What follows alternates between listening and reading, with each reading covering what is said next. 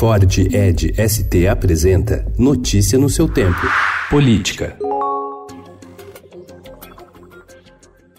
O orçamento apertado de 2020 vai obrigar o governo a negociar com deputados e senadores para fechar as contas. As emendas parlamentares passaram a responder por uma parcela maior do dinheiro disponível, já que houve um achatamento nas verbas direcionadas para despesas com o custeio da máquina pública e investimentos. O valor previsto para emendas individuais e de bancada crescerá dos atuais 10,7 bilhões de reais no orçamento de 2019 para 16 6,2 bilhões de reais, segundo o projeto de lei orçamentária anual de 2020.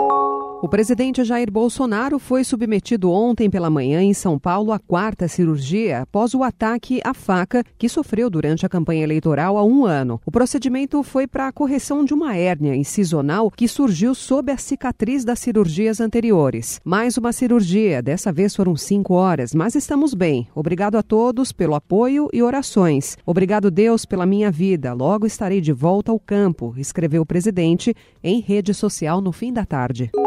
O Gabinete de Segurança Institucional da Presidência da República informou em documento oficial obtido pelo Estadão que a Agência Brasileira de Inteligência, a ABIN, não infiltrou agentes para espionar bispos da Igreja Católica na preparação do Sínodo da Amazônia. Segundo o GSI, a ABIN acompanha o Sínodo por meio de informações obtidas em fontes abertas e repassadas por outros órgãos federais.